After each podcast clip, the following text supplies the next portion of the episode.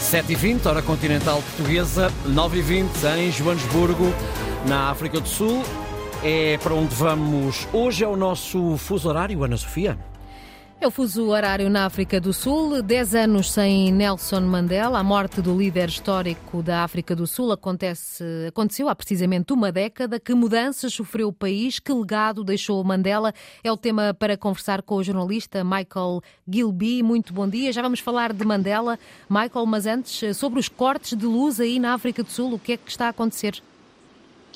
Muito bom dia. Os cortes de eletricidade vem da, da empresa paraestatal sul-africana de energia chamada ESCOM, no fundo é a, a equivalente à EDP sul-africana, que infelizmente eh, por motivos de forte corrupção, eh, lavagem de dinheiro, branqueamento de capitais, ineficiência eh, das empresas que, que estão a, a tratar da, dos trabalhos de reparação da, das, das, centrais termoelétricas uh, movidas a carvão e, portanto, há cortes de eletricidade uh, por todo o país.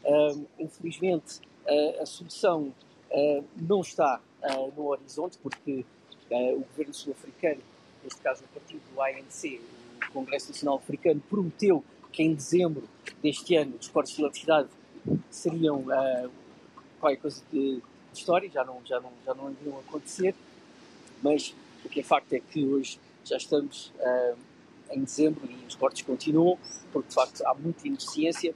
A África do Sul continua uh, com, uh, ainda tem a única central nuclear do continente africano, só que por motivos de manutenção, um dos, dos reatores nucleares está desativado e, portanto, são menos 940 megawatts de energia que o país não tem e, portanto, a população uh, está descontente, a população não, não, não está satisfeita com estes, com estes, cortes de eletricidade e, claro, isto afeta gravemente a, a economia do país. A economia sul-africana perde cerca de um bilhão de randes por dia, qualquer coisa como Algumas dificuldades no contacto com o jornalista Michael Gilby, na África do Sul. Vamos tentar recuperar a conversa com este jornalista, dez anos eh, depois da morte de Nelson Mandela. Antena 1 eh, na África do Sul. Voltou, voltou Michael Gilby. Estava a dizer, e, e lhe perguntar, Michael, estava-me a falar dos cortes de energia aí na África do Sul. Um, é um país que continua a ser profundamente dividido do ponto de vista económico, também com um grande nível de desigualdade e de desemprego. Precisamente o contrário daquilo que Nelson Mandela tinha como missão unir o povo da África do Sul e enaltecer precisamente a igualdade. Dez anos depois da morte de Mandela, que legado ficou aí ainda? O legado de Mandela é, é o legado da, da união, uh, o legado de, de, um país que já não tem segregação racial, mas como disse muito bem, uh, hoje em dia as divisões já não são de cariz racial ou étnico, mas sim de cariz económico. E, portanto, é a divisão daqueles que têm e dos que não têm. Quem tem, tem muito. Há pessoas que têm muito, muito, muito dinheiro mesmo. e há outros que vivem abaixo do limiar da pobreza. O ordenado uh, médio mensal na África do Sul prende-se mais ou menos à volta dos 300, uh, 250 euros por mês, qualquer coisa como 4.500, 5.000 rands por mês.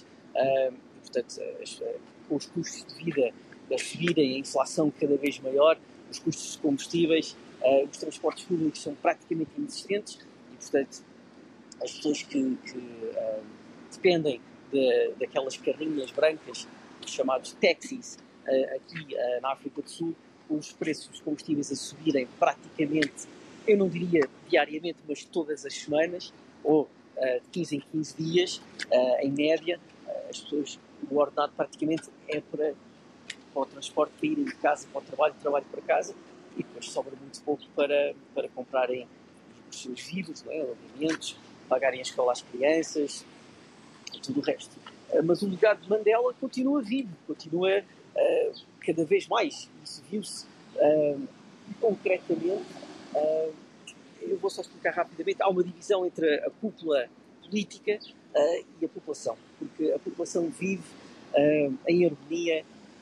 claro que existe uma, uma criminalidade muito alta na África do Sul, principalmente aqui na cidade de Joanesburgo, mas uh, o país vive em harmonia, não, não, há, não, não há racismo, não há divisão racial, não há segregação racial nem étnica, mas uh, quando a Seleção Nacional uh, da África do Sul ganhou o Campeonato do Mundo de Rugby, sagrou-se bicampeão do mundo este ano na França e foi a primeira seleção a ganhar o, Campeonato do Mundo de Rugby quatro vezes, a população da África do Sul saiu em massa às ruas.